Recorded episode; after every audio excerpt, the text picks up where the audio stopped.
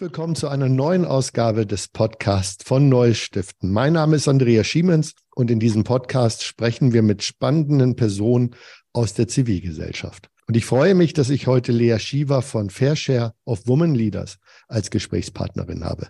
Herzlich Hallo. willkommen, Lea. Ich freue mich auch. Hallo. Liebe Lea, wir haben uns kennengelernt auf dem Deutschen Fundraising-Kongress in Berlin und ich habe eurem Seminar dann tatsächlich aus Neugierde äh, mich, mich reingesetzt und war ganz erstaunt, wie, wie vielschichtig eure Themen sind. Bevor wir aber jetzt inhaltlich einsteigen, magst du dich vielleicht unseren HörerInnen ganz kurz vorstellen, wer du bist, was du gemacht hast und wie du zu Fairshare gekommen bist? Ja, klar, sehr gerne. Freut mich auch, dass du es in unser, den Weg in, unser, in unsere Session gefunden hast. Es waren nicht viele Männer da, aber wir freuen uns immer über jeden. Also mein Name ist Lea Schieber, meine Pronomen sind sie und ihr und ich bin jetzt seit Januar 2020 bei Fairshare Women Leaders mit dabei.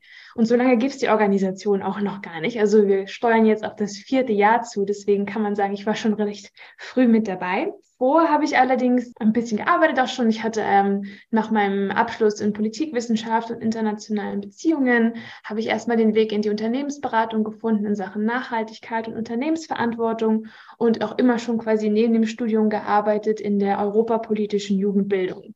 So, also was das beides, glaube ich, auch vereint, ist quasi ähm, der Gedanke von Prozessgestaltung, von Teilhabe von Menschen und äh, genau, Wissen zu vermitteln. Dann habe ich dort gekündigt, direkt vor dem Corona-Winter und äh, im Januar 2020 angefangen, mich freiwillig bei Fairshare zu engagieren. Ich fand das äh, damals ganz spannend. Feminismus hatte da ein paar Jahre davor den Weg in mein Leben gefunden, also auch durch die Uni bedingt. Zu Hause war das jetzt nicht unbedingt Thema, aber ich habe mich immer mehr damit beschäftigt und äh, war dann sehr froh, als im Sommer 2020 die Möglichkeit bestand, fest bei Fairshare anzuheuern, äh, genau da einzusteigen. Und seitdem. Ja, Entschuldige, und seitdem? seitdem betreue ich da vorwiegend äh, den Fairshare Monitor, den du ja auch in der Session etwas näher kennengelernt hattest, äh, und die deutsche Kommunikation. Du hast eben gesagt, dass du das Thema Feminismus tatsächlich nicht von zu Hause, sondern während der Uni ist das Thema zu dir gekommen oder du zum, zum Thema. Magst du das kurz beschreiben, wie dein Zugang in dieses Themenfeld war? Mhm. Ja, sehr gerne ich habe auch überlege manchmal immer noch, wie genau, was hat da den, den Schalter umgekippt. Ich finde das gar nicht so leicht auszumachen. Es gibt nicht den einen Tag oder das eine Gespräch, aber Gott sei Dank habe ich mich da durch Zufall vielleicht auch dann in einem Kreis bewegt von Menschen, für die das Thema einfach schon viel, viel länger relevant war und auf dem Radar war. Äh, ich habe ein Seminar belegt ähm, bei einer Professorin, die einen Lehrstuhl in Gender Studies hat. Da ging es darum, inwiefern quasi der arabische Frühling in nordafrikanischen Staaten auch die Situation von Frauen verbessert hat oder auch nicht. Und saß auch vielfach in Seminaren, in denen ähm, meine Mitkommilitoninnen sich mit postkolonialen Studien beschäftigt hatten und auch ganz anders sprachen als das, was ich schon kannte. In, in meinem Bachelorstudium war das alles kein Thema. Ich hätte, ich habe gar nicht realisiert, dass das Curriculum, das wir durchgearbeitet haben, die Bücher, die wir gelesen haben, einfach überwiegend von Männern von weißen mhm. Männern auch der nördlichen Hemisphäre verfasst worden sind. Und das habe ich überhaupt gar nicht hinterfragt. Muss ich jetzt auch im Nachhinein zu meiner Schande gestehen. Also das ist äh, wirklich peu à peu wurde mir immer mehr gewahr, dass, äh, genau, dass es da ein, ein Ungleichgewicht gibt. Mhm. Und ja, Gott sei Dank gibt es in meinem Umfeld auch FeministInnen äh, und auch nicht nur Frauen, auch Männer, die das Thema stärker ähm, für sich schon erkannt haben, mich damit reingeholt haben, äh, mir viel zu lesen gegeben haben. Und so erarbeite ich mir das Thema seither. So, neben der und Arbeit und in der Arbeit. Und wie würdest du Feminismus definieren oder beschreiben? Feminismus ist für mich eine Bewusstseinsmachung der Ungleichheitsverhältnisse auf dieser Welt, die auf, den, auf das Patriarchat zurückgehen und der Kampf dafür, diese Verhältnisse nicht nur umzukehren, sondern aufzuheben, sodass Menschen jeglichen Geschlecht frei und gleich und gerecht an dieser Gesellschaft teilhaben können. Also es geht um mehr als jetzt wirklich das große Anführungszeichen, es geht um mehr als nur um Frauenrechte. Dies ja. nur ist, ist, ist nicht angemessen, das weiß ich, mir fällt nur keine bessere Formulierung ein. Es geht also auch insbesondere um Diversitäten in, in ja. der Gesellschaft. Also wir können, natürlich kommt Feminismus aus der Frauenbewegung so, aber auch die Frauenbewegung ist natürlich keine homogene Gruppe. Also wir müssen Frauen auch in ihrer Vielfalt und den Menschen generell in ihrer Vielfalt wahrnehmen. Und das überschneidet sich, verschränkt sich natürlich auch mit anderen Identitätsdimensionen. Aber der Feminismus kommt eben quasi aus der Ecke sozusagen. Ja. Aber es gibt ja diverse Bewegungen, die sich quasi mit äh, sozialer Gerechtigkeit beschäftigen. Und das ist ja auch ein Ziel, das die alle eint. Was schätzt du, kannst du dazu eine Aussage machen? Seit wann, seit wann wird das Thema auch an den Hochschulen so betrachtet und behandelt? Weil ich habe in den 80er Jahren studiert, also äh, deutlich vor dir. Und natürlich hatten wir das Thema Frauenbewegung. Gerade in meinem Soziologiestudium war das eine extrem mhm. wichtige, äh, wichtige Betrachtungsweise, insbesondere für uns vermeintlich aufgeklärten Männer in Hamburg in den 80er Jahren. Aber in, in, in der Tiefe oder mit dem Fokus, wie du es gerade definiert hast, war das natürlich in den 80ern und wahrscheinlich auch in den frühen 90ern noch gar kein Thema. Das ist ja dann noch vor meiner Lebenszeit teilweise. Absolut. Jetzt frech. Das, es fällt mir das schwer, irgendwie für alle auch zu sprechen, zumal ja die eigene, wie heißt es so schön, Alma Mater dann irgendwie auch so ein, so ein Container ist, aus dem man sich nicht unbedingt so rausbewegt. Ach, ähm, ja. Aber, ab, aber Lea, du bist, du bist, du bist, Lea, du bist ja rumgekommen. Du warst, du warst in Halle, du warst in Toulouse, du warst in Berlin. War das vielleicht an der Stelle, ich habe dich jetzt gerade unterbrochen, aber war das an, gibt es da Unterschiede an den Lehrstühlen oder an den, an den Universitäten, die, wie dieses Thema betrachtet wird? Ja, das glaube ich schon. Ich glaube auch, es hängt sehr auch von der Studierendenschaft ab, äh, inwiefern die Einfluss nehmen können aufs Curriculum. Also einfach auch, weil da, da ist einfach ziemlich viel Druck, glaube ich. Also die Studierendenschaft wächst danach, die das wissen möchte, die hinterfragt, warum lesen wir nur Bücher von ganz bestimmten Menschen. Ähm, das ist ähm, auch, also auch nach meinem Abschluss ist mir das noch ähm, im Blick gewesen, dass äh, da gab es einfach viel mutigere Leute, die ja. nachgekommen sind, die das kritisch betrachtet haben und auch die ProfessorInnen quasi ich will nicht sagen zur Rechenschaft gehalten haben, aber schon auch also Stimmung gemacht haben und dass die sich auch verantworten mussten für diese Entscheidung, die sie getroffen haben in ihrer Lehre. Und ja, also ich meine, ich glaube, lange Zeit war der Gender Studies Lehrstuhl an der FU in Berlin, an dem ich auch das Glück hatte, einige Vorlesungen oder Seminare zu besuchen, jetzt irgendwie auch so ein kleiner Leuchtturm. Also das ist sicherlich mhm. kein Lehrstuhl, den es an jeder Universität mit politikwissenschaftlicher Ausrichtung gibt. In Frankreich war es gar kein Thema, das kann ich sagen. Und auch äh, in meinem Bachelor war das einfach, ja, kein, kein Thema, was so herausstach oder etwas es ist ja auch nicht, es ist ja kein isoliert zu betrachtendes Thema. Es ist ja im Grunde eine, eine Linse, eine Sichtweise, die wir anwenden auf Themen. Klar, in der kritischen Theorie haben wir zu Feminismus gesprochen, aber es ist ja viel größer als einfach nur ein Seminar, in dem ich ein paar Bücher lese. Es ist ja auch eine Betrachtung der Art und Weise, wie wir lehren und lernen. Ja. Das war ja. noch nicht so weit. Und ich finde es sehr spannend, dass du ja nochmal darauf hinweist, dass wir im Alltag in der Wissenschaft, aber wahrscheinlich auch bei allen anderen Dingen, die wir kommunizieren, häufig ja auch immer nur eine bestimmte Autorenschaft haben. Sowohl hm. in den, in den Tagesmedien als auch in der, in der Literatur, die uns beschäftigt, sowohl beruflich als auch privat. Und ich bin mhm. gerade eben nochmal im Geiste mein, mein, mein privates Bücherregal durchgegangen und äh, glaube tatsächlich, äh, dass es auch bei mir ein eine Unwucht gibt. Ähm, dass ich glaube, ich habe überwiegend weiße Schriftsteller in meinem in mhm. meinem Regal stehen. Und das wiederum gibt eben nur eine, so verstehe ich das auch, nur eine bestimmte Sichtweise wieder, die viel bunter ist, äh, nämlich alleine, wenn du schon sagst, nördliche und südliche Halbkugel. Ne? Wenn du, wenn, wenn ja. du sagst Männer, Frauen, wenn du sagst alt und jung, also ich glaube, das ist ja die Mischung aus all diesen Themen. Wie gelingt es in diesem, in diesem Alltag, in dem wir uns alle bewegen, diese, diese Selbstreflexion? Hm. ja, es ist Arbeit, da kann ich, glaube ich, niemanden von ausnehmen. Das ist sicher auch etwas, es ist ein Prozess, möchte ich sagen. Es ist etwas, was, was wir leben, eine Praxis, äh, genau, genauso auch wie bei der Arbeit, wenn wir mit feministischer Führungskultur ähm, arbeiten. Es ist kein Status, den man irgendwann erreicht. So, äh, eine Feministin zu sein, das bemisst sich daran, dass man das lebt und nicht, dass man irgendwann mal an einem Punkt das behauptet hat. So. Ähm, und dahin mhm. zu kommen, also ich glaube, deswegen, es ist einem, ein, sich eine, eine Konfrontation auch ähm, mit dem, was man für selbstverständlich hält.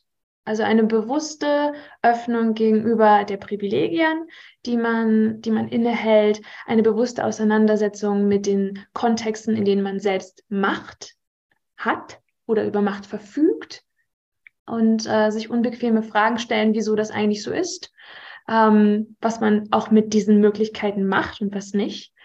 Ähm, bei mir hat viel geholfen, ähm, also natürlich klar Lektüre, also auch von kritischer Literatur, eben ganz bewusst. Ich bin mittlerweile auch so weit, dass ich sage, ich lese zu 80 Prozent nur Bücher von Frauen weil ich einfach mhm. einiges aufzuholen habe, wenn man mal so bedenkt, welche Autoren äh, quasi das Gros meines Lebens schon noch dominiert haben und auch da quasi eben auch bewusst nicht eben nicht nur Bücher von weißen Frauen und auch nicht nur Bücher von Frauen aus dem globalen Norden. Also es ist gar nicht so leicht manchmal, mit so Quoten zu arbeiten, aber es ist doch ähm, absolut notwendig, äh, um da auch rauszukommen, den eigenen Horizont zu erweitern.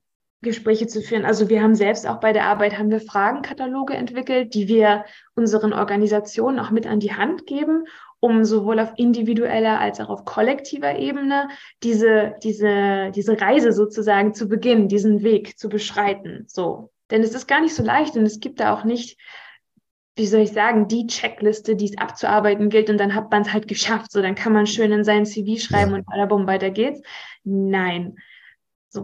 Ach, schade, weil also ich bin ja jemand, der Checklisten liebt, weil ich dann abarbeiten kann und am Ende eine Punktzahl kriege und dann äh, gibt es dann eine entsprechende Einschätzung. Aber es ist, glaube ich, du hast vollkommen recht, äh, oder es ist mir einleuchtend, natürlich hast du recht, es ist mir einleuchtend, diese Selbstreflexion. Mhm. Denn wenn ich überlege, ich bin gerade äh, in, in, in, meinem Wochenmagazin die Literaturempfehlung, die äh, Geschenketipps für das Weihnachtsgesch für die für Weihnachten durch durchgegangen im Geiste. Und da ist es tatsächlich so, dass es üblicherweise die klassischen Autoren sind und nicht die AutorInnen, die man äh, vielleicht auch sonst noch mal, noch mal lesen sollte. Also danke schon mal für diesen, für diesen Hinweis. Aber du hast ja eben auch schon mal einen Teil der Arbeit von Fair Share of Women Leaders angesprochen. Magst du mhm. uns vielleicht da noch mal abholen? Warum habt ihr oder warum haben die GründerInnen Fair Share gegründet? 2019, sagtest du eben. Mhm. Was, ist, was ist eigentlich die Vision dieses eingetragenen Vereins? Die Vision von Fair Share ist, dass der zivilgesellschaftliche Sektor, also NGOs und Stiftungen, wobei wir sprechen hier mit Fachleuten, ihr wisst, wie ich meine, also die Zivilgesellschaft, die Werte, die sie nach außen hin ähm, verkauft, muss man auch teilweise sagen, für die sie auch einsteht, ne? Gerechtigkeit, Repräsentation, Gleichberechtigung auch, diese Werte, die sie auch in ihrer Programmarbeit hochhält und auch gegenüber quasi ProjektpartnerInnen einfordert, dass diese Organisation diese Werte auch in ihren eigenen Strukturen leben. Und gegründet wurde der Verein, weil Frauen und Männer, die in Verantwortungspositionen im Sektor sich bewegt haben, festgestellt haben, in ihrer Wahrnehmung zumindest, entspricht das leider nicht den Tatsachen. Es gab auch im Sektor äh, Skandale zu sexuellem Missbrauch, zu Rassismus und äh, gleichzeitig in den Räumen, in denen Entscheidungen getroffen wurden, gab es ein, wieder diese Unwucht, ein Ungleichgewicht, wer denn an diesen Tischen eigentlich saß. Und aus, diesen, aus dieser Gemengelage heraus kamen diese Leute zusammen und haben gesagt, ähm, lasst uns da Fakten schaffen. Wir glauben, wir müssen die Debatte weitertragen, weg von dem ewigen, ist da überhaupt ein Problem? Und dann diese, quasi dieses Skandal wieder aussitzen, sondern zu einem, nein, es ist Fakt, dass wir dieses Problem haben. Lasst uns konstruktiv, kollektiv etwas verändern. Und das war so der Ausgangspunkt. Und eine, eines der, der Mittel, um quasi diese Fakten zu schaffen, war dann der sogenannte Fair Share Monitor, der im Grunde eine jährliche Datenerhebung beschreibt, bei der wir untersuchen, wie sieht es denn aus in den Organisationen intern? Wie viele Frauen sind dort angestellt? Ähm, wie viele Frauen sitzen in den Führungspositionen? Und wie ist da der Proporz? Leider ist es so, dass äh, ungefähr 70 Prozent der Menschen, die im Sektor arbeiten, äh, Frauen sind, aber in den Führungspositionen, zumindest in Deutschland, muss man sagen, nur rund 40 Prozent Frauen Führungspositionen bekleiden. Und von Repräsentation, fairer Repräsentation, sind wir da noch ein ganz schönes Stückchen entfernt. Ich finde diesen Blick natürlich spannend zu sagen, wir gehen in die Zivilgesellschaft und schauen uns dort mal die Organisation und die Strukturen an ähm, und nicht, wir gehen jetzt in die Wirtschaft, also, sondern auf, sondern auf diesen Teil der Zivilgesellschaft zu blicken und auch erstmal zu überlegen, sind wir eigentlich so, so gut, wie wir von uns selber denken? Also mhm. ich habe diesen Monitor tatsächlich gesehen oder betrachtet wie ein Spiegel, äh, den mhm. ihr den Organisationen vorhaltet. Und es gibt ja hinter jeder dieser Organisationen gibt es dann eine Ziffer. Und ich glaube, die beste Ziffer ist null. Und die schlechteste ist wahrscheinlich schlechter 100. Ähm. Mathematisch ist die schlechteste Ziffer 132, weil das würde bedeuten, man hat 99 Prozent Frauen als Angestellte, aber 100 Prozent Männer in Führungspositionen. Wir haben uns den Spaß mal erlaubt, so zu rechnen. Und, und, es, und es ist tatsächlich äh, so, dass auf, auf der Liste des Monitors, die ist auf der Webseite äh, ist diese Liste ja einsehbar, mhm. es erschreckend viele äh, in, in dem Bereich gibt, wo man sagt, naja, so richtig, äh, so richtig angekommen ist das Thema fairer Anteil von Frauen. Das ist ja eure Forderung äh, noch nicht. Und was ich erstaunlich finde, ist tatsächlich, dass die großen spendensammelnden Organisationen, die großen bekannten Organisationen nicht unbedingt unter den Top 25 sind. Hm ist auch ganz interessant. Ne? Wir sind auch sehr daran interessiert, vielleicht auch mal sowas wie das Spendenaufkommen mit in die Erhebung zu nehmen, um zu sehen, ne? also wohin fließt denn das Geld der Mitglieder, der SpenderInnen auch in Bezug auf Geschlechtergerechtigkeit? Das wäre auch mal eine interessante Korrelation. Ja, aber es zeigt sich tatsächlich, ist nicht, dass nicht unbedingt die ältesten Organisationen, das ist auch nicht überraschend, ähm, da weit vorne im Ranking das anführen. Das sind ja teilweise auch sehr große Apparate ähm, andererseits gibt es auch ähm, Organisationen wie zum Beispiel den BUND, äh, der sehr, sehr weit vorne rankt. Und der kann sich jetzt nicht also quasi dahinter verstecken, dass es ihn erst seit kurzem gibt. Nein. So. Das ist richtig. Man muss aber auch sagen, die Zahlen, die wir da untersuchen, sind natürlich nur die Spitze des Eisberges. Und auch wenn man sehr, sehr gut in dem Ranking abschneidet, es ist immer noch eine quantitative Erhebung, mhm. die noch nicht den Organisationsapparat dahinter untersucht. Ne? Also das bei all, bei all dem, was der Monitor möglich gibt, ist da natürlich auch die Limitierung, dass wir dahinter noch nicht sehen, wie gerecht geht es denn in dem Organisation jetzt zu, wenn es um Einstellungen, um Beförderung und so weiter geht. Wir sehen das nur als ein Symptom. Wenn der Proport schon auf der höchsten Führungsebene nicht funktioniert, dann wird es darunter sicherlich auch nicht besser aussehen. Und wie gehen die Organisationen damit um, dass es euch jetzt gibt seit drei mhm. Jahren, äh, dass ihr genau das messt und, und eigentlich sagt, so tolle Arbeit ihr wahrscheinlich macht, so großartig ihr in euren Projekten arbeitet, aber hier habt ihr tatsächlich, äh, hier werft ihr einen großen Schatten auf mhm. euch selbst. Das ist doch nicht das, was unbedingt alle so gerne hören, oder? nee, sicherlich nicht. Äh, aber wir sehen uns da auch als, als Critical Friend sozusagen. Äh, uns ist der Sektor und der Impact, den er haben kann auf das Allgemeinwohl viel zu wichtig, als dass wir da irgendjemanden quasi vom Radar nehmen könnten. Es ja. ist manchmal in Beziehungen unangenehm, wenn man die Wahrheit hört. Aber wir hoffen, dass das auch ein katalytisches Moment ist, in dem Organisationen begreifen, wir müssen uns auf die Reise machen ähm, und zwar nicht nur aus einem Business Case heraus, sondern weil es auch einfach humanistisch, moral, moralisch die einzig richtige äh, Entscheidung ist, äh, um in einer gerechten Gesellschaft teilzuhaben und zu agieren. Es gibt einige, ähm, die möchten mit der Datenerhebung gar nichts zu tun haben, die melden sich ab. Das ist auch okay. Natürlich versuchen wir trotzdem Daten zu recherchieren für diese Organisation. Wir schauen, was wir öffentlich finden.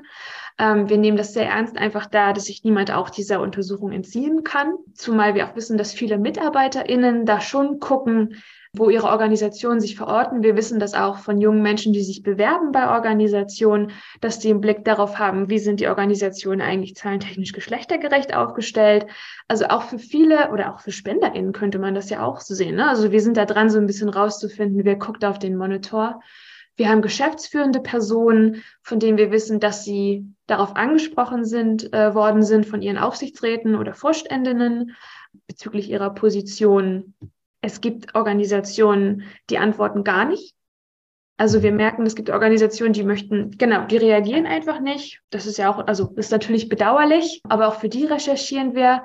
Und dann gibt es aber auch die, die einfach sehr konstruktiv damit umgehen, unabhängig davon, wo sie im Ranking stehen und sagen, okay, wir haben es erkannt, wir möchten was ändern. Entweder machen sie es dann einfach so oder sie sagen ganz ehrlich, ihr habt diese Community, können wir mit rein, können wir mit euch zusammenschauen, wo da vielleicht Anknüpfungspunkte sind und wir Veränderungen bewirken können. Es ist ja auch eine Riesenchance, sich da zu öffnen. Und ich glaube, dass mhm. wenn sich ArbeitnehmerInnen äh, mehr mit dieser Frage beschäftigen, in welchem Umfeld möchte ich denn gerne arbeiten und tätig sein und nicht nur die Frage nach der Sinnhaftigkeit. Das ist ja etwas, das äh, ja die Kolleginnen von Talents for Good ja auch sehr deutlich sagen. Es gibt immer mehr Menschen, in einer Sinnhaftigkeit arbeiten wollen, aber dann natürlich auch ein Umfeld erwarten, das genau auf diese, auf diese Gleichheit und Gerechtigkeit setzt. Davon bin ich, bin ich, bin ich fest von überzeugt. Und ich denke mir auch, dass einige Organisationen, zumindest die mir so gerade durch den Kopf schießen, ja auch nicht ähm, jeden Tag äh, in ihrem Alltag gesagt haben, wir wollen jetzt unbedingt äh, ein Ungleichgewicht haben, sondern irgendwie da reingerutscht sind und äh, quasi in so einem Modus sind, der, glaube ich, die alten Strukturen eher fördert als einen Changewechsel auch tatsächlich zu vollziehen, also einen Wechsel zu vollziehen. Mhm.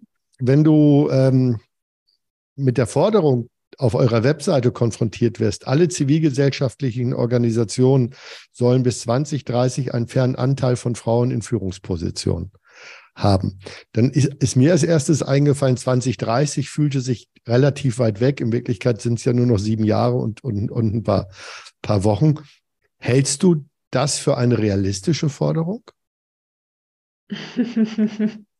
Ich glaube, aus einer aktivistischen Perspektive heraus muss man sogar mit extremen Forderungen in die Verhandlung gehen. Also wenn es um Realismus geht, glaube ich, also es gibt ganz häufig auch auf Social Media sieht man, wir brauchen noch 100 Jahre, bis wir Geschlechtergerechtigkeit erreicht haben, ja. auf verschiedenen Ebenen, auch gesetzesgeberisch und so weiter.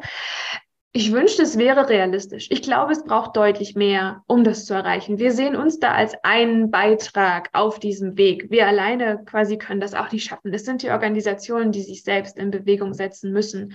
Deswegen ist der andere Teil unserer Arbeit, ähm, bezieht sich eben auch auf Organisations- und Führungskultur. Also unter dem Stichwort Feminist Leadership versuchen wir da auch den Kulturwandel insgesamt anzutreiben. Wir haben da Veröffentlichungen, Veranstaltungen, Netzwerke, ähm, Podcast-Serien haben wir jetzt auch und Webinarserien zu, ähm, bei denen wir die Leute quasi motivieren wollen, ihren eigenen Weg zu gehen. Also über diesen Body Count, wenn man es ganz frech sagen möchte, der, des Monitorings hinaus haben wir auch einen qualitativen Ansatz, der die 2030 dann immer noch nah, aber doch auch immer noch plausibler wirken lässt. Es sollen ja, es werden auch über Nacht keine Positionen ausgetauscht werden. Es geht ja auch um einen gesunden Wandel der Organisation hin dazu, dass es Chancengerechtigkeit gibt, dass wer auch immer da anfängt, vernünftig aufgenommen wird, sich sicher, sicherer, sicherer fühlt, wohlfühlt, dass es eine, eine Feedback-Kultur, eine Fehlerkultur und Menschen dort aufsteigen können und gefördert werden und theoretisch jeder die Chance hätte, in Führungspositionen aufzurücken. Nun wollte ich ja keinen Pessimismus verteilen, sondern euch gibt es ja erst seit 2019 und ihr seid schon wahnsinnig weit. Ihr, ihr gebt den Monitor raus, ihr seid auf den Veranstaltungen präsent, ihr gebt einen wahnsinnig guten äh, Newsletter, wie ich finde, finde heraus. Ähm, ich habe gesehen, es, es gibt einen Blog. Äh, das heißt, ihr, ihr, ihr haut schon ordentlich schon ordentlich, äh, ihr kommuniziert schon ordentlich das Thema, ihr haut das schon richtig gut raus in dieser NGO-Gesellschaft, in, die, in diese Zivilgesellschaft. Ich finde tatsächlich einen spannenden Punkt, den könnte man ja auch vielleicht nochmal bei Gelegenheit betrachten, ähm, weil ich glaube, dass wir gerade im Fundraising, um auf dieses Thema zu kommen, ja häufig viele Organisationen haben, die im Kern von SpenderInnen ähm, ihr Geld bekommen, aber in dem Fundraising-Team vielleicht auch gar nicht so sehr diese Perspektive integrieren. Ich finde insgesamt, dass wir im Fundraising zu wenig mit unseren SpenderInnen sprechen und wir auch zu wenig die Menschen aus den Projekten beteiligen. Ähm, und da wäre natürlich die spannende Frage, äh, würde, würde denn ein fairer Anteil von Frauen im Fundraising tatsächlich auch das Fundraising attraktiver machen? Habt ihr darüber schon mal nachgedacht oder hast du vielleicht sogar eine Meinung dazu? Also grundsätzlich würde ich sagen, desto mehr, desto unterschiedlicher die Perspektiven innerhalb eines Teams sind, desto resilienter ist dein Team und desto mehr quasi nimmt es wahr an Aufgabenbereichen, die, die quasi verbessert werden könnten. So. Das muss sich jetzt nicht unbedingt quasi an einer bestimmten Geschlechterverteilung festmachen, äh, aber ich denke, wenn einfach eine bestimmte Sichtweise sehr dominant in einer Gruppe vertreten ist, führt es nicht unbedingt zu wirklich vielfältigen Ergebnissen. Mhm. Sagen wir es mal so erstmal. Und davon würde sicher auch ein Fundraising-Team profitieren. So. Ja. Ähm, ja, also wir sind mittlerweile auch dabei, wir sind sehr bemüht, quasi unsere User, wenn man so möchte, ähm, zu fragen, was sie wollen. Was brauchen sie? Wie sollen die Ergebnisse aufbereitet werden, damit sie quasi in ihrer Arbeit auch davon profitieren können? Und wir stehen auch im Gespräch mit FundraiserInnen, ähm, aber auch mit Menschen, die quasi äh, spenden, ähm, auch Menschen, die Mitglied sind in Organisationen mhm. und äh, klar, wollen natürlich auch hören, was braucht ihr? Also was ist für euch wichtig in der Beziehung zu einer Organisation? Was möchtet ihr wissen? Was können wir da liefern? Ja, extrem wichtig. Mhm. Wenn wir uns jetzt nochmal dieses Ziel anschauen, 2030, was könnten aus deiner Sicht denn die Dinge sein, die diese Zielerreichung gefährden? Ich denke, dass vieles, dass eine Fortsetzung dessen, wie, wie wir es, also von Routinen und Gewohnheiten, vielleicht nicht unbedingt das, das Scheitern äh, bewirken würde, aber eine unglaubliche Verlangsamung des Prozesses. ich denke, der Prozess selber ist nicht aufzuhalten. Ähm, er kann auf jeden Fall zurückgeworfen werden. Also wir sehen das ja auch politisch, in was für Umbrüchen wir uns befinden. Nichts, was wir erreicht haben, ist in der Form äh, nicht mehr zu, also nicht mehr rückgängig zu machen, leider. Ähm, aber konkret hm, vielleicht bin ich auch mittlerweile so in dieser Blase drin, dass ich denke, es gibt, wir werden es schaffen. ja, ich glaube, ähm. durch, durch, ich glaube, ich glaube das auch gerade, gerade in dieser Zivilgesellschaft. Das ist ja wieder eine Blase für sich. Weil ich persönlich habe häufig so im Alltag die Wahrnehmung, dass, dass dieses Thema Feminismus keine wirkliche Rolle spielt. Also wenn ich, wenn ich so durch die Webseiten scrolle, wenn ich, wenn ich so die Posts auf, auf Bild.de sehe beispielsweise, also wenn ich so die mhm. Massenmedien mir anschaue, dann habe ich nicht das Gefühl, dass dort, dass dort tatsächlich ein Bewusstsein da ist, dass wir mehr Diversität in unserer alltäglichen Kommunikation haben müssen. Sowohl was auch die Darstellung auf Fotos betrifft von von, von Menschen, sei es geflüchtete Menschen, sei es straffällige Menschen, sei es prominente Menschen. Also es gibt ja so eine klare, so eine klare Einordnung in Kästen. Dann würde ich tatsächlich sagen, wenn euer Ziel wäre 2030, äh, hätten wir einen fairen Anteil ähm, in der Gesellschaft, in den Gremien. Da würde ich eher sagen, wahrscheinlich eher schwer. Aber in der Zivilgesellschaft, die ja selbst eine Blase ist, die sich ja auch selber immer wieder reflektiert und sehr offen ist, auch in den konservativeren Organisationen, da gibt es aus meiner Wahrnehmung, glaube ich, eine sehr breite Bereitschaft, sich nochmal äh, kritisch zu hinterfragen. Ja, zumindest ist das das, was uns an Resonanz auch entgegenwirkt. Also genau, für die gesamte Gesellschaft kann ich nicht sprechen, aber das Ziel haben wir uns ja auch nicht gesetzt. Das wäre natürlich fein, wenn das auch mit einhergeht. Äh, und ich glaube, auch jede Person, die sich bewusst ähm, damit auseinandersetzt, kann zumindest in ihrem Umfeld für Veränderung sorgen, sei es noch so klein. Also man darf das auch nicht unterschätzen, was, äh, also wie viel Beziehungsarbeit es auch ist, ähm, sich einzusetzen für Gerechtigkeit. Ähm, ja. Was würdest, was würdest du denn diesen, diesen Menschen empfehlen, wie sie das im Kleinen in ihrem Berufsalltag, im Haupt- oder im Ehrenamt, in der Zivilgesellschaft, wie sie dort mit, mit kleinen Dingen das Bewusstsein verändern? Also wir arbeiten ja auch selbst intern dazu und etwas, was uns auf jeden Fall auch hilft dabei, also uns, unseren eigenen Ansprüchen quasi danach zu leben, ist, wir haben selber diesen Fragenkatalog, den ich schon angesprochen habe, äh, mit so kleinen Mini-Fragen, die eingeworfen werden. Und das kann äh, quasi ein, ein, wie soll ich sagen, ein Gesprächsstarter sein, um einfach mal drüber zu sprechen, wie bist du eigentlich in diese Position gekommen, zum Beispiel. Mhm. So. Und das sind Fragen, die im ersten Moment vielleicht auch schon fast auf so eine Defensivität stoßen können oder so ein Unbehagen auslösen. Aber da würde ich empfehlen, diese Neugierde, was vielleicht hinter dieser Un diesem Unbehagen liegt, einfach mal das, also zum einen auszuhalten, aber dem nachzugehen und das einfach zu hinterfragen, zu reflektieren. Und das kann erst in einem geschützten Raum sein, mit jemandem, dem man vertraut, wo man sich vielleicht nicht bewertet fühlt in dem mhm. Moment. Aber irgendwann muss man auch aus diesem Raum rauskommen, glaube ich. Und sich damit auseinandersetzen, dass viele Menschen in unserem Umfeld eben nicht die gleichen Privilegien und Chancen haben und per se strukturell systematisch benachteiligt sind und wie das wohl für diese Leute sein muss, tagtäglich ihr Leben zu bestreiten. Da gibt es extrem viel Literatur zu. Ähm, ich finde es auch wichtig, das machen wir auch, organisationsintern dazu externe Expertise reinzuholen, äh, sei es in Form von Personal, aber auch in Form von Weiterbildungsmaßnahmen, die für alle äh, gelten und es sollte nicht den Kolleginnen zukommen, die quasi betroffen sind in irgendeiner Form von Diskriminierung, diese Sachen zu arrangieren. Das sollte eigentlich Standard sein in Organisationen. Das muss auch von oben gedacht und mitgetragen werden. Es muss viel mehr Räume geben zum Zuhören. Ähm, es geht nicht unbedingt immer alles schneller. Also mhm. das äh, merken wir auch. Eine feministische Führungskultur, das ist ja, wie gesagt, ein anderer Teil unserer Arbeit, bei dem es auch sehr viel um Kollaboration statt Wettbewerb gilt. Ne? Also auch diese patriarchalen Strukturen, die Organisation durchziehen, kollektive Führung mitzudenken, äh, Verantwortlichkeit, das ist auch zusätzliche Arbeit, die, die gemacht werden muss. Und dafür muss ein, ein Bewusstsein hergestellt werden. Und das kann man auch hineinwachsen. Aber es wird im ersten Moment, glaube ich, viele Leute erstmal auch perplex dastehen lassen. Aber hinter diesem Unbehagen liegt sehr viel mehr. Ja. Ich kann nur jeden ermutigen, damit und, anzufangen. Und geht ihr dann bei den Organisationen tief rein und, und schaut, wie ist denn überhaupt die äh, Organisationsführung bisher und was muss man eigentlich anders tun, um äh, auch zu anderen Ergebnissen zu kommen? Nein, wir sind keine Beratungsinstitution, wenn du so möchtest. Natürlich haben wir Ideen und Gedanken, aber wir sind nicht präskriptiv dabei, jedem eine, eine Organisation quasi vorzuschreiben, wie sie diesen Veränderungsprozess oder vielleicht könnte man auch sagen, das Change Management halt angehen sollte. Dafür ist die Komplexität der Organisation, mit der wir umgehen, zum einen viel zu vielfältig, dass wir quasi etwas, was historisch gewachsen ist, einfach von außen quasi jetzt pragmatisch umstellen können. Das ist aber auch nicht das, was wir wollen. Es ist Arbeit, die zu verrichten ist von den Organisationen. Aber wie können Organisationen den richtigen Blick drauf werfen? Also mhm.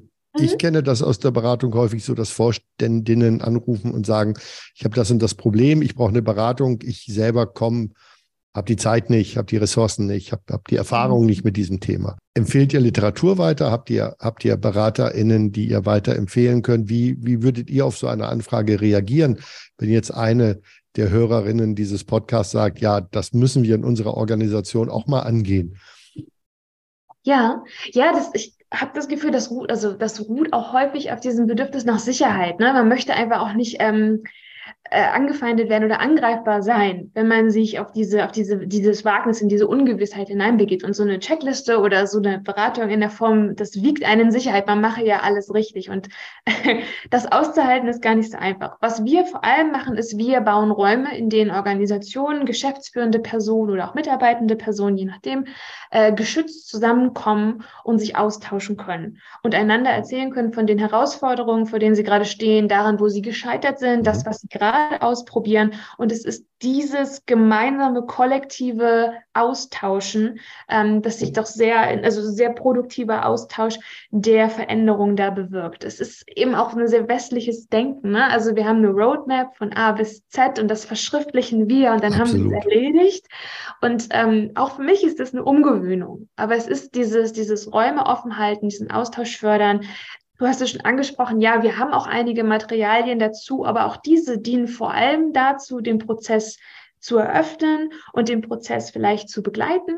So, wir haben zum Beispiel eine Sammlung an ähm, Fallstudien herausgebracht, in denen Organisationen aus unserem Netzwerk ähm, berichten, was sie ausprobiert haben, was sie gerade genau versuchen äh, und ob das funktioniert hat oder auch nicht und wenn ja, warum nicht. Also vor allem Geschichten aus der Praxis, die anregen sollen, selbst Versuche zu machen und auch die Angst zu nehmen, zu scheitern. Denn es ist ein schmerzhafter Prozess und man wird unweigerlich Fehler machen. Aber das ist kein Grund, ihn nicht zu bestreiten oder auch damit aufzuhören. Ein schöner Appell. Fehler machen. Auf ja, Fall. Und, und, also, sich ausprobieren und, und, und tatsächlich und tatsächlich auch, auch mal selbstkritisch äh, seine eigenen Führungsstrukturen zu hinterfragen und auch vielleicht das eigene, den eigenen Führungsanspruch oder, oder auch, wir sind ja nicht alle nur in Führung, sondern auch im Alltag zu sehen und zu reflektieren. Und was sind die kleinen Dinge, wo wir, wo wir Veränderungen herbeiführen können? Und diese Räume, die ihr zur Verfügung stellt, die äh, findet man quasi ja auch wahrscheinlich bei euch auf der Webseite. Ja, auf der Webseite kündigen wir das an, in dem Newsletter, vielen Dank für das Lob, ähm, auch genau ähm, auf unseren Social-Media-Kanälen. Ähm, wir haben zum Beispiel Community-Workshops. Erst heute äh, fand einer statt und da ging es um Werte, wie organisationsintern Werte festgelegt werden, aber auch was für ein partizipativer Prozess dahinter stehen könnte, sollte, müsste. Nächste Woche gibt es übrigens noch einen, aber ich kann hier nichts ankündigen. Das müssen wir rausschneiden. Das ist ja zeitlich. Na, es, es, es, immer, immer ist irgendwann eine nächste Woche und immer gibt es irgendwas. Genau. Irgendwas von ähm, euch. Aber ich glaube, ich kann da wieder ansetzen. Wir zeichnen unsere Workshops auch auf. Die Community-Workshops, die sind auf unserem Vimeo-Kanal äh, nachträglich auch anzuschauen. Wir haben einmal im Jahr auch die Veröffentlichung des Monitors da können Leute auch dran teilnehmen. Also wir sind da auch offen und unabhängig auch, wo Mensch startet oder auch als Organisation. Also das heißt, du hast es ja auch gezeigt in dem Monitor-Ranking, die meisten Organisationen sind fern von einem Fair Share. Aber das ist kein Grund, nicht äh, quasi bei uns an die Tür zu klopfen und sich unserer Community einzuschließen, äh, anzuschließen. Das sollte nicht daran hindern, irgendwie mit Scham behaftet zu sein, ja. wir können das gar nicht machen, wir sind noch nicht so weit. Und ich finde tatsächlich, Punkt eins, ich habe hab mir damals, äh, und zwar schon weit bevor wir uns kennengelernt haben, bin ich über Fairshare gestolpert und habe lange überlegt, trage ich mich auf dem Newsletter ein, weil in meiner hm. alten Feministenbrille war das mehr Ali Schwarzer besetzt als das, was du tatsächlich definiert hast. Also da bin ich natürlich auch so ein Stück sozialisiert hm. ähm, und habe dann aber tatsächlich festgestellt, als ich den Newsletter abonniert habe, weil ich neugierig war, was passiert denn bei euch, da habe ich festgestellt, A, Feminismus ist viel mehr als Frauenrechte. Das mhm. hast du ja vorhin schon gesagt. Und zum anderen, ihr seid so fröhlich mit dem, was ihr macht. Auf den Fotos, äh, in den Formulierungen seid ihr klar und aktivistisch, aber auch in den, in den Videos, die ihr teilt, ist das alles so eine, so eine Fröhlichkeit und Leichtigkeit. Ihr macht es, glaube ich, den Menschen leicht, sich mit euch zu beschäftigen mit dem Thema auseinanderzusetzen. Aber jetzt, Lea, vielleicht zum Ende noch eine, eine Frage in diesen Jahren, mhm. die du jetzt bei Fairshare bist, ist, gibt es da etwas, wo du sagst, damit hättest du nicht gerechnet in den drei Jahren? Gibt es etwas, wo du sagst, ja, das finde ich spannend, faszinierend oder vielleicht auch sogar nicht nur positiv, sondern vielleicht auch negativ? Mm, ich glaube, ich bin recht fasziniert davon, wie viele brillante Menschen ähm, sich dieser Sache anschließen wollen und wie viel mehr wir erreichen können, wenn wir zusammenarbeiten. Also auch mhm. unsere Arbeit.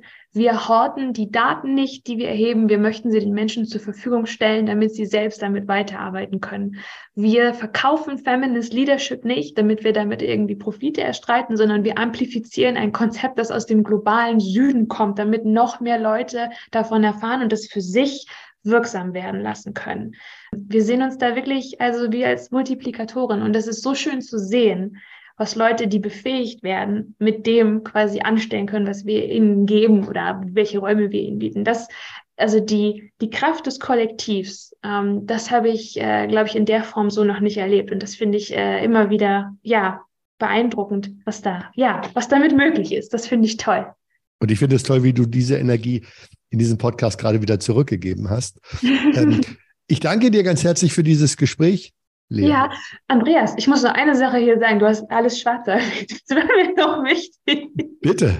Ja, wir haben angefangen mit einer binären Erhebung, Frauen- und Männeranteile. Und wir sind sehr, sehr bemüht, quasi diese Binarität abzulegen und auch uns in Zukunft quasi allen Geschlechtern zu öffnen und auch die Datenerhebung for all genders äh, durchzuführen. Ähm, genau, das war mir noch wichtig als, als Nachtrag. Sorry. Und, und, und, und, und wie, siehst, wie siehst du das jetzt im Kontext von, Ali, äh, von Alice Schwarzer? Magst du mich da nochmal abholen? Ach so, ja. Ähm, es geht darum, dass ähm, Alice äh, Schwarzer sich ähm, gegenüber Transpersonen ähm, kritisch bis feindlich äußert. Guck mal, das hatte ich gar nicht im Blick. Mhm. Ähm, weil tatsächlich, und äh, da bin ich wie euch sehr dankbar, weil ihr den Blick viel weiter für mich gefasst habt und mir auch die Möglichkeit gegeben habt, tatsächlich dieses, eure Sicht, also die Sichtweise des modernen Feminismus auch, auch zu verstehen, dass es tatsächlich weiter ist als das, was man früher in den 80er und 90er Jahren darunter verstanden hat. Und äh, dieses sich dem stellen können, ohne dass man selber auch die ganze Zeit nur Asche über sein Haupt streut, sondern auch auch Handlungsoptionen sieht, um die Zukunft anders zu gestalten, um, um die nächsten Schritte anders zu machen, da, da macht ihr Mut. Das finde ich, das finde ich großartig. Und wir werden ähm, im Text zu diesem Podcast, also egal, wo unsere HörerInnen uns hören, sei es auf Spotify, auf iTunes, auf Deezer oder was es alles so gibt, mhm. werden wir ein paar Links einstellen, sodass auch die Menschen bei euch auf der Seite schauen können. Äh, was es gibt. Wenn du noch zum Nachgang vielleicht ein, zwei Links hast, die du empfehlen willst, schick sie mir bitte rüber. Ich fand, das war ein wahnsinnig motivierendes, ein energievolles und äh, doch auch sehr lehrreiches Gespräch mit dir, liebe Lea. Vielen Dank. Vielen Dank, dass ich kommen durfte. Sehr gerne. Gern.